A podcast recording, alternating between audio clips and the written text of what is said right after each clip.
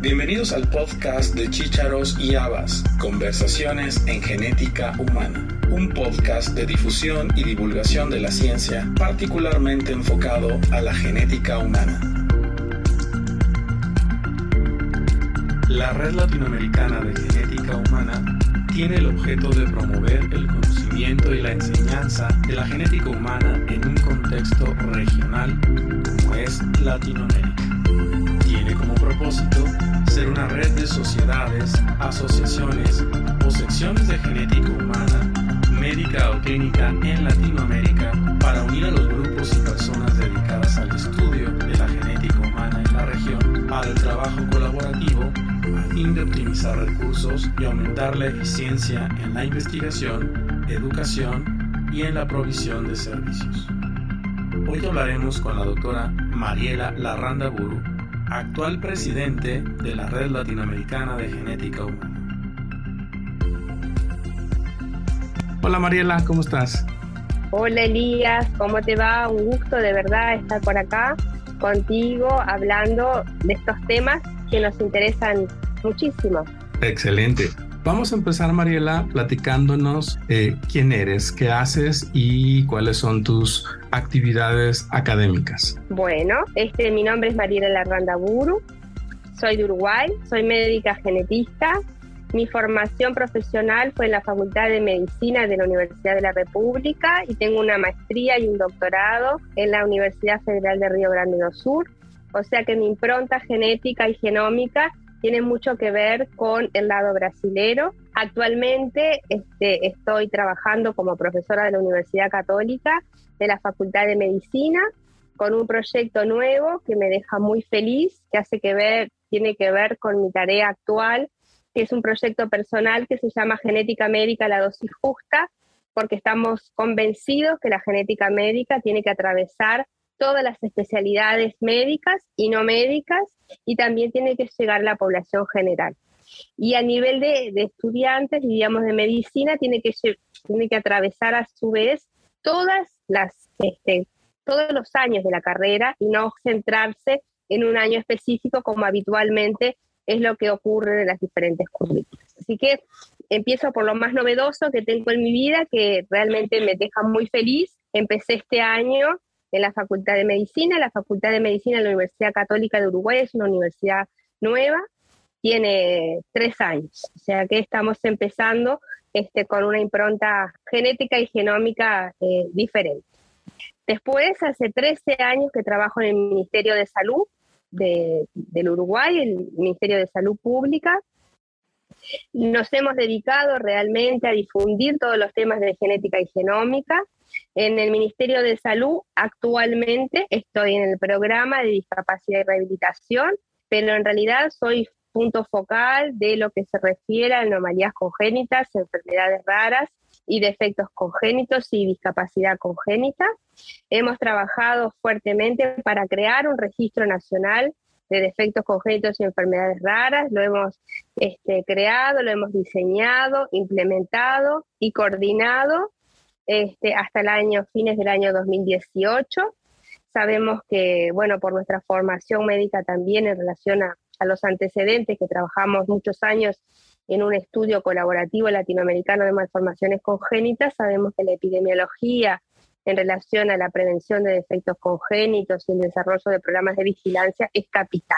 También en el Ministerio de Salud Pública hemos diseñado, creado, implementado y ejecutado un plan integral de defectos congénitos y enfermedades raras que funcionó entre el 2012 y, 2015.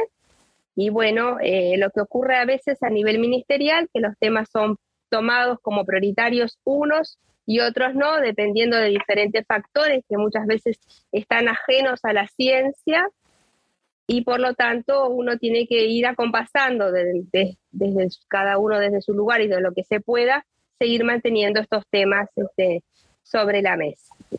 Y con respecto a la RELAG, eh, hemos eh, sido partícipes de todos los puestos que existe en la RELAG, eh, vocal, fuimos vicepresidenta y ahora este, a partir de octubre del año pasado, somos la presidenta de la Red Latinoamericana de Genética Humana. Hemos, bueno, trabajado muchísimo en relación a estos temas del ministerio, ganamos un mini grant para mejorar y fortalecer el sistema de vigilancia de anomalías congénitas.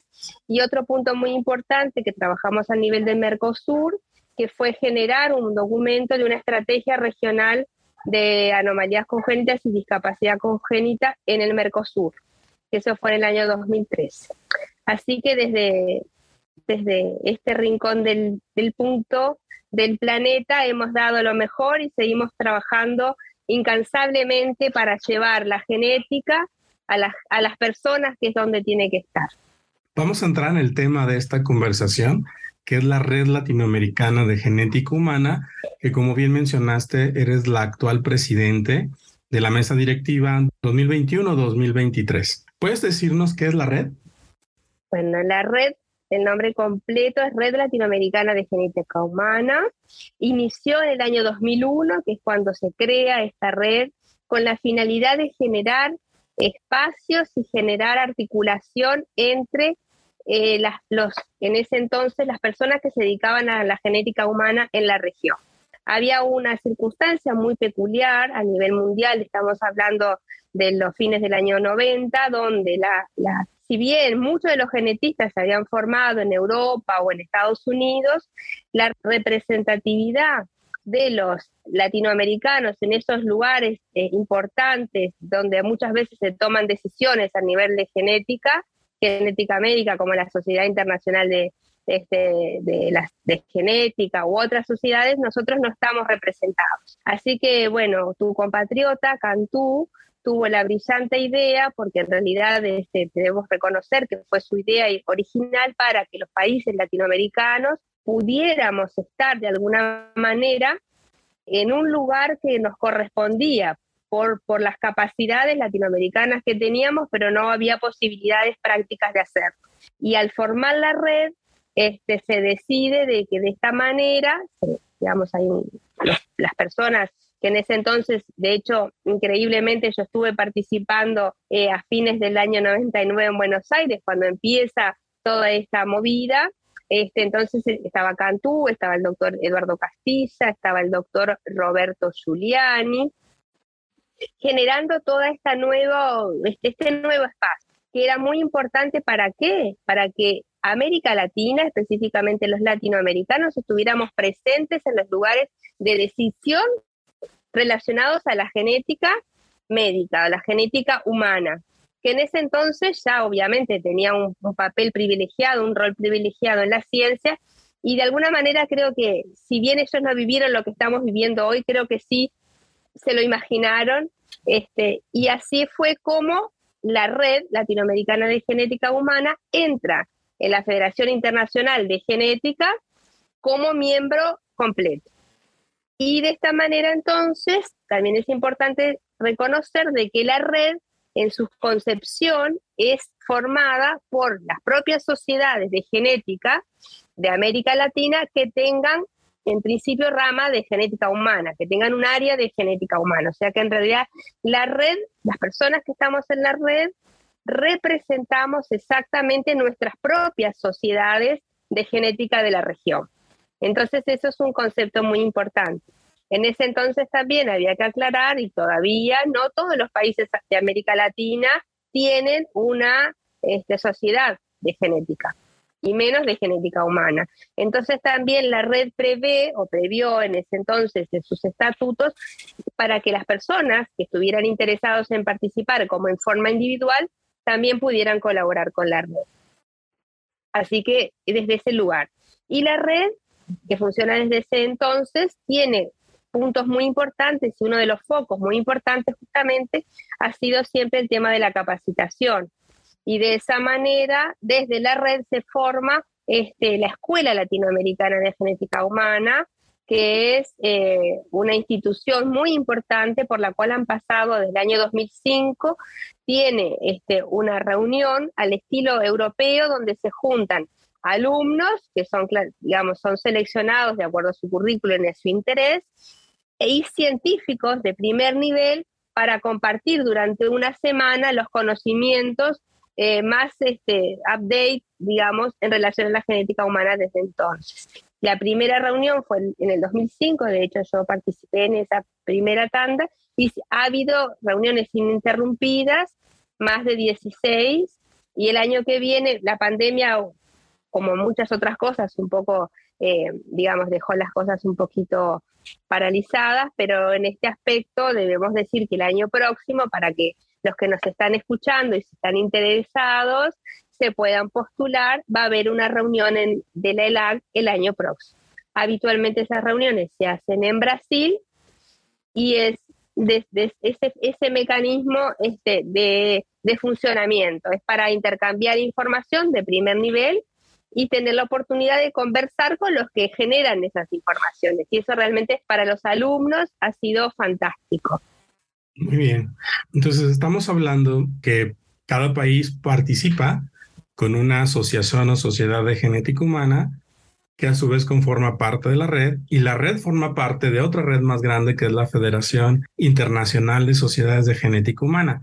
Eh, y eso es interesante porque prácticamente todo el planeta está representado dentro de esta federación.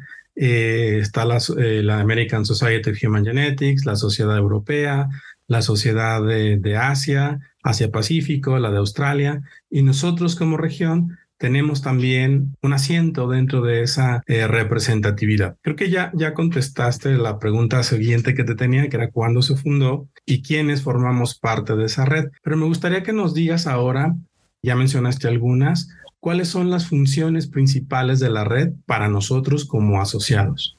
Bueno, retomando el tema de las funciones, en primer lugar, es además la difusión y la capacitación es fundamental.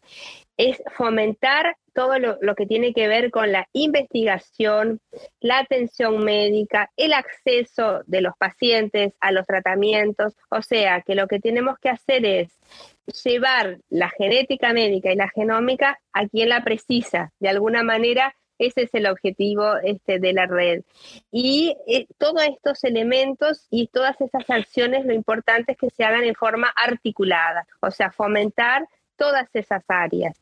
Por otro lado, también la red tiene que servir como puente entre organizaciones gubernamentales y no gubernamentales de los diferentes países para promover justamente el conocimiento de genómica y genética en la región promoverlo y difundirlo, porque sabemos que hay una necesidad enorme este, de información en estos temas y por otro lado también la necesidad enorme y además la necesidad de una información adecuada, porque sabemos que muchas veces lo que ocurre también sobre genética y genómica, que muchas veces ocurre determinados mitos o informaciones erróneas que pueden llevar a un gran peligro este, en la población si no se sabe digamos, la información adecuada. Así que básicamente serían como esos pilares de promoción, prevención, este, articulación, eh, trabajar en red desde todos los lugares.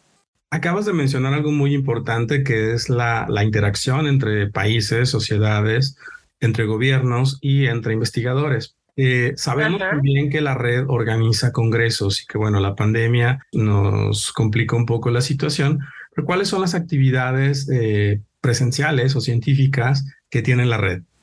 Eh, en realidad, uno de los objetivos primarios de la red fue organizar cursos que se han denominado cursos de la, región latinoamericana, ¿verdad? Y esos cursos, como red, nosotros hemos digamos, tenemos un, tema que vamos a tener que, estamos trabajando para resolverlo, que es un tema de financiación. En realidad nosotros como red aún no hemos hecho, solamente en México se hizo el primer congreso como red latinoamericana de genética humana que se obtuvieron fondos. En los últimos tiempos nosotros como red hemos hecho nuestra actividad de difusión y capacitación e intercambio junto con la Asociación Latinoamericana de Genética Humana, denominada ALAG. Eso fue en los dos últimos años, en las dos últimas reuniones de la ALAG, que fueron en el año 2019 y en el 2021. También se hizo la, reunión de la Red Latinoamericana de Genética Humana en el año 2016 que fue junto con la Sociedad Brasilera de Genética Humana.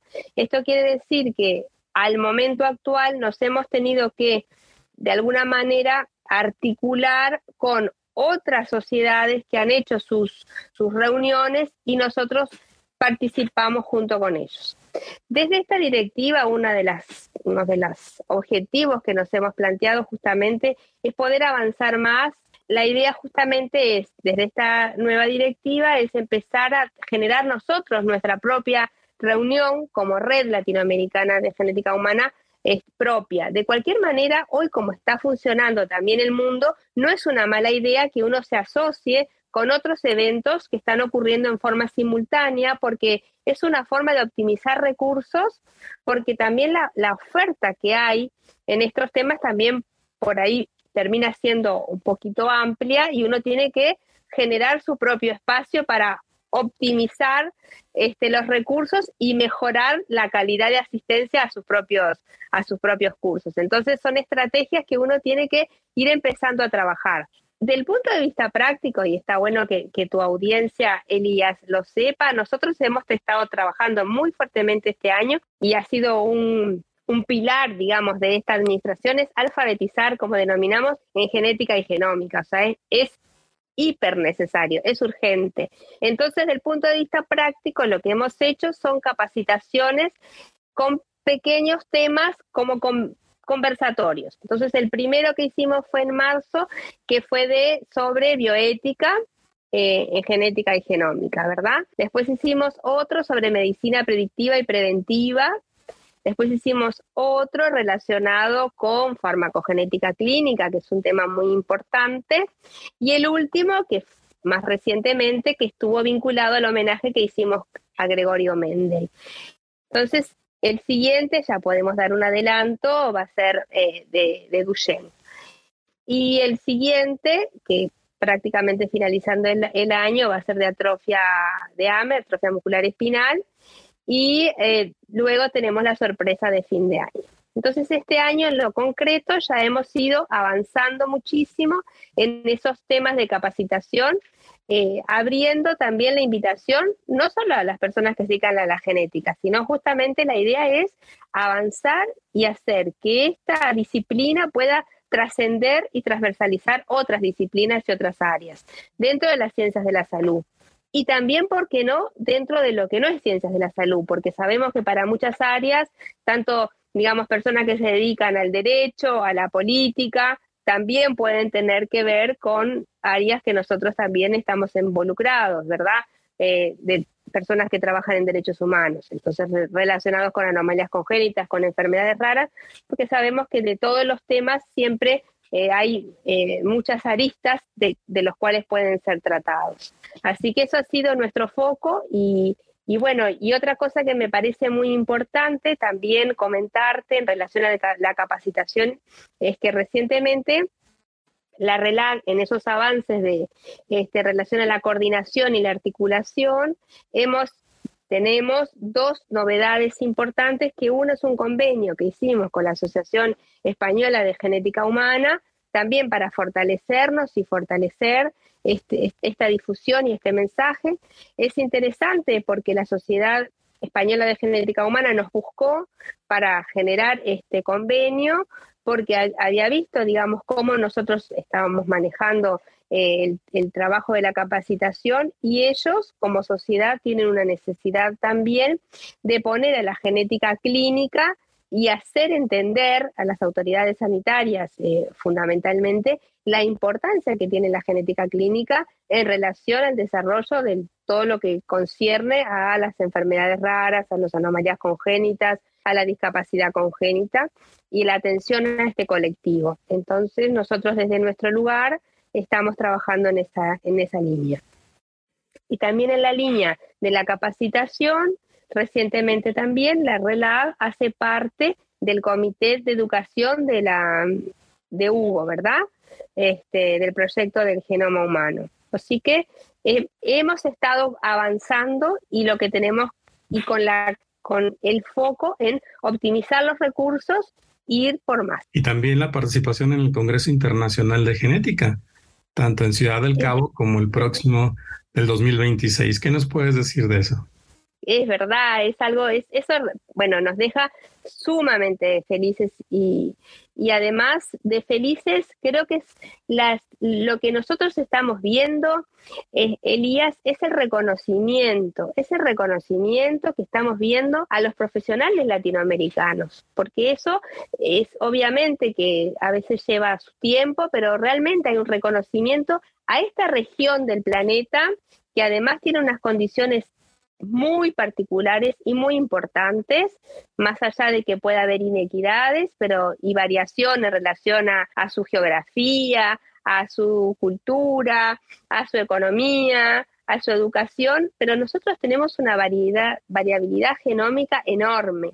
uno de los, somos uno de los puntos del planeta en los cuales, así como África, que somos, eh, nos honramos de tener esa variabilidad. Y eso nos tiene también que, empoderar en los conocimientos que nosotros tenemos y también nuestras poblaciones tienen otras características que las hacen particulares. Entonces debemos de alguna manera eh, conocer y aprender a conocer nuestras poblaciones. Y eso es un deber que nosotros tenemos como genetistas. Entonces, participar de esas actividades, del Congreso Internacional justamente que va a ser en Ciudad del Cabo, en, Sudáfrica, los sudafricanos han trabajado muchísimo en genómica y, seguramente nos van a, demostrar y a deleitar cuánto han trabajado también con esos espacios de, de articulación, de alineación, han trabajado mucho.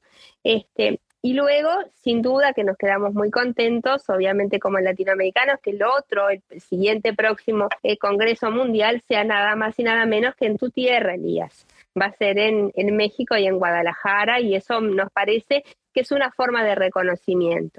Y hay otro punto importante, recién comentábamos que ahora la, la Red Latinoamericana de Genética Humana hace parte también del programa de educación de Hugo. Y justamente el proyecto del genoma humano, Hugo, está pensando hacer su reunión próxima el año que viene en América Latina.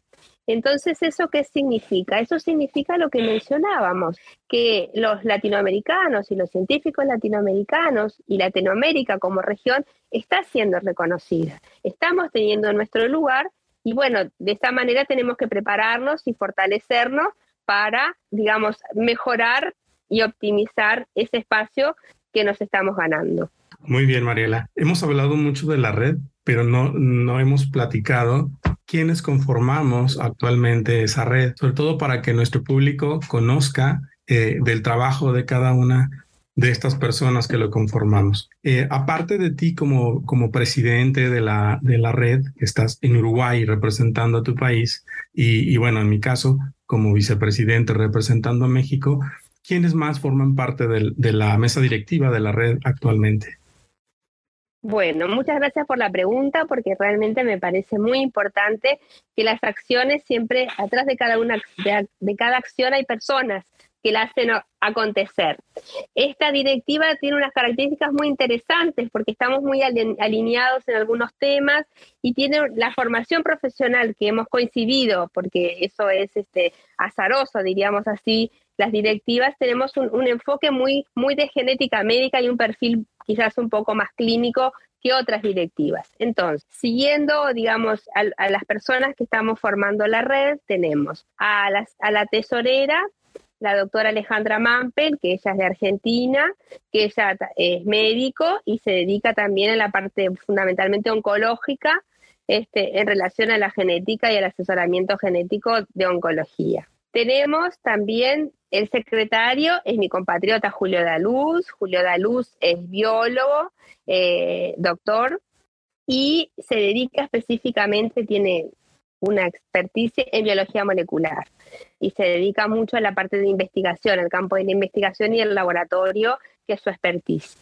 Luego tenemos eh, a los vocales. Tenemos a el doctor Luis Quiñones, que es chileno, bioquímico, y se dedica específicamente a la farmacogenética, farmacogenética y con énfasis también en la farmacogenética clínica.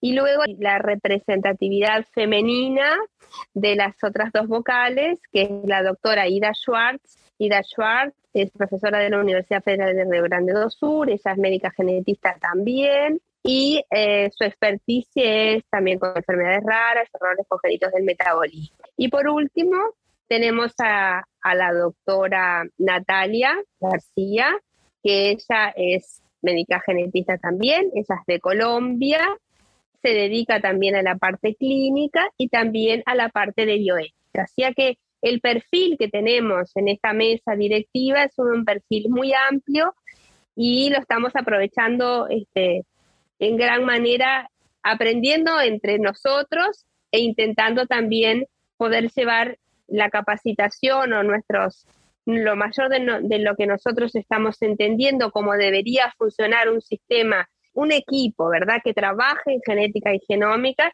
y pueda trascender y llevar ese conocimiento y esa información a los otros colegas, a otras especialidades y al público en general, porque estamos convencidos que la gente tiene que tiene derecho a saber de qué se trata la genética y la genómica. Finalmente, también está vinculado con nuestros genes y finalmente hace parte de, nuestro patrimonio, así que tenemos que saberlo.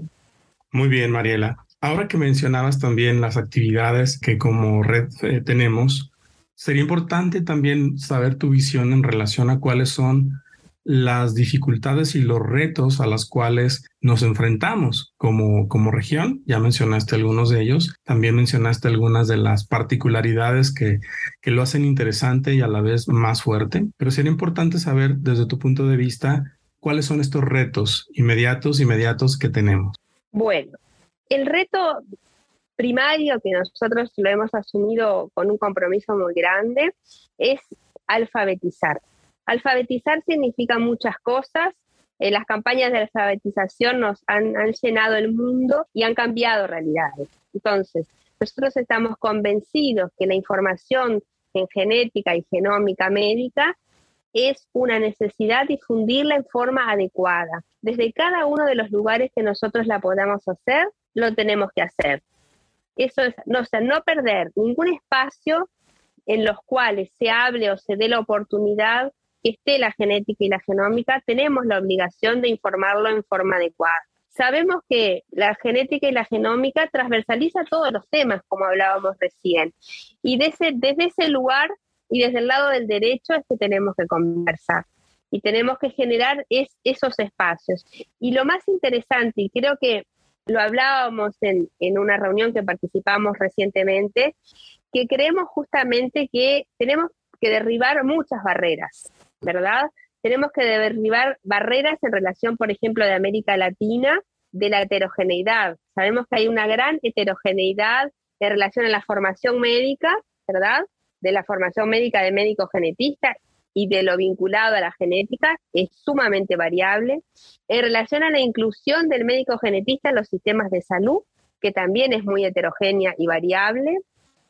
En relación al acceso de los pacientes a la a la genética, que a la genética y, a, las prestaciones en genética, que también es muy variable. También tenemos que tenemos otra barrera muy importante, que es la parte legal, digamos, la cobertura legal o las leyes también son muy heterogéneas en la región. Y después que a su vez, que una vez que las leyes están, tenemos que ayudar para que esas leyes se cumplan, porque algunos países tienen las leyes, pero esas leyes no se cumplen. O sea que todos, esos elementos tenemos que irlos derribando.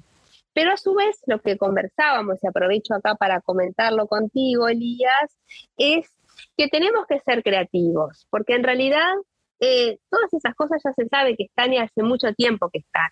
Entonces tenemos que ir empezando a desmistificar. Desmistificar, por ejemplo, las enfermedades raras que a veces se focalizan en los medicamentos huérfanos y que todo es muy caro tenemos que desmistificar, tenemos que ayudar a reorganizar los sistemas de salud.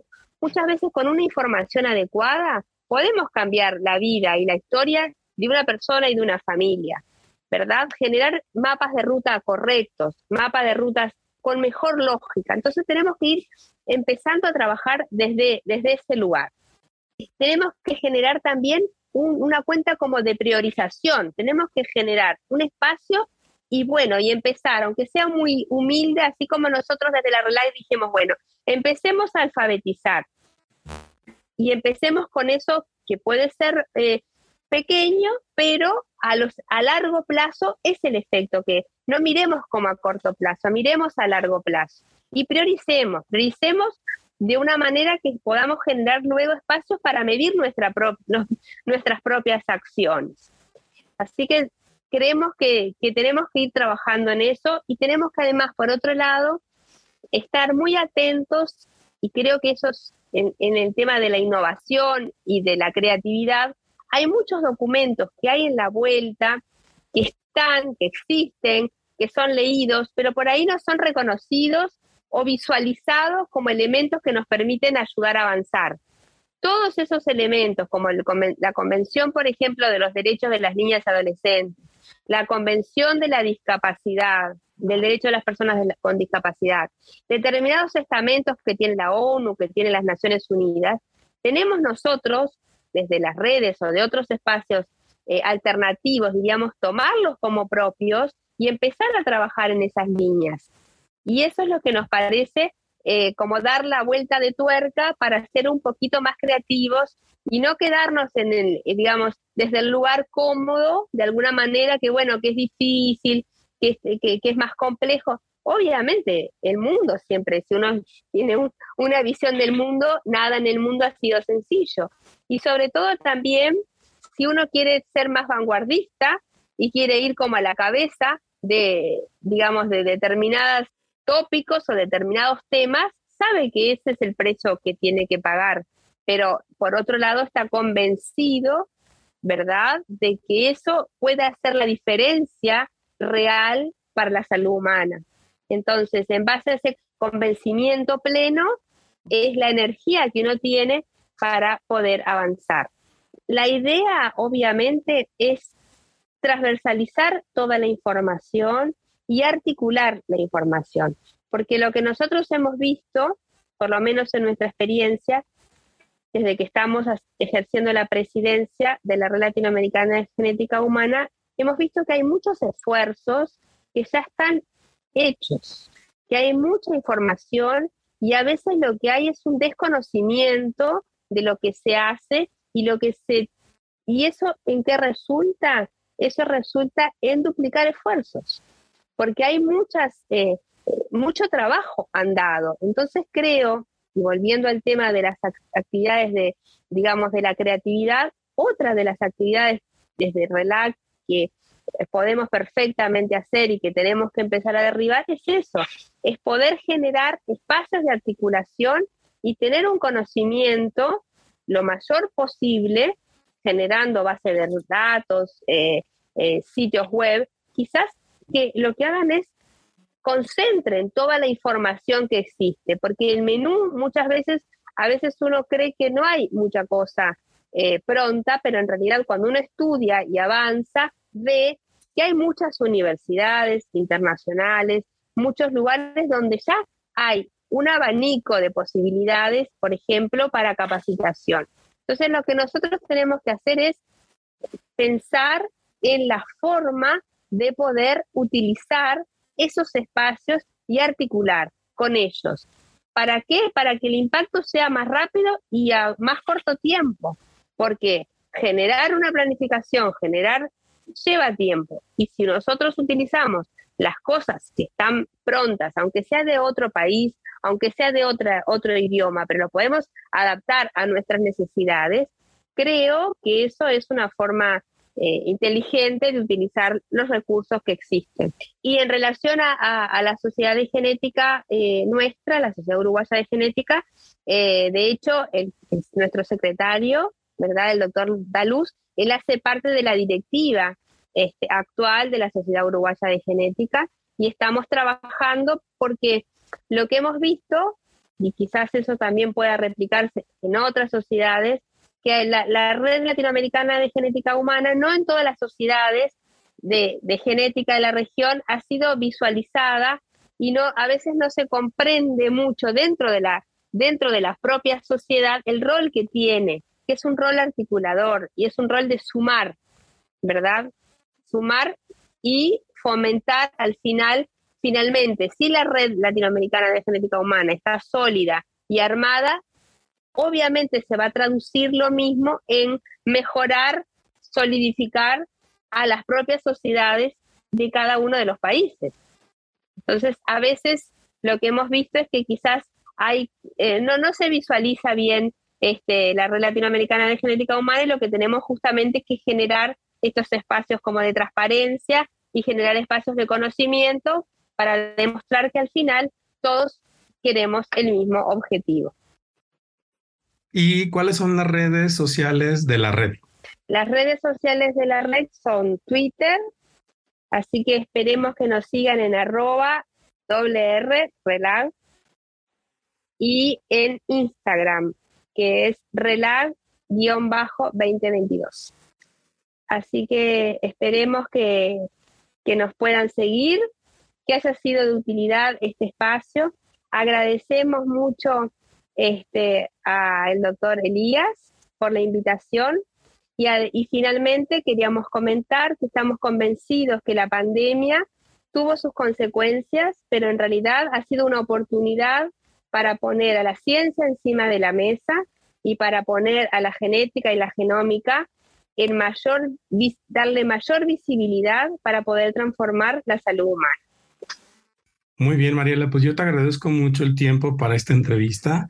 Eres una gran persona, una excelente profesional y como presidente de la red nos has este, liderado de manera muy, muy elegante y muy directiva y creo que eh, vas a entregar muy buenos resultados al final de, de tu administración que será dentro de un año y bueno, hay todavía muchas cosas que, que, nos faltan por hacer y que estoy seguro darás ese salto cuántico que la red, que la red necesita. Te agradezco mucho el tiempo, te agradezco la entrevista, ha sido una una charla muy interesante y yo creo que para nuestros escuchas en el podcast ha sido bastante ilustrativo saber que aparte de una sociedad y de las actividades que tenemos como país, también como región importa mucho el, el articular y el realizar este tipo de actividades porque nos hace más fuertes.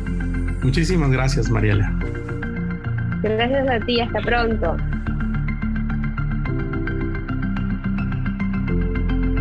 Gracias por haber escuchado este episodio del podcast de Chícharos y Habas, Conversaciones en Genética Humana. Te esperamos la próxima semana con un nuevo episodio y te invitamos a que te suscribas gratuitamente en cualquiera de nuestras plataformas.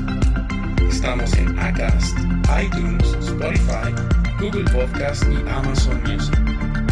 Y síguenos también en nuestra cuenta de Twitter, arroba chicharos y habas.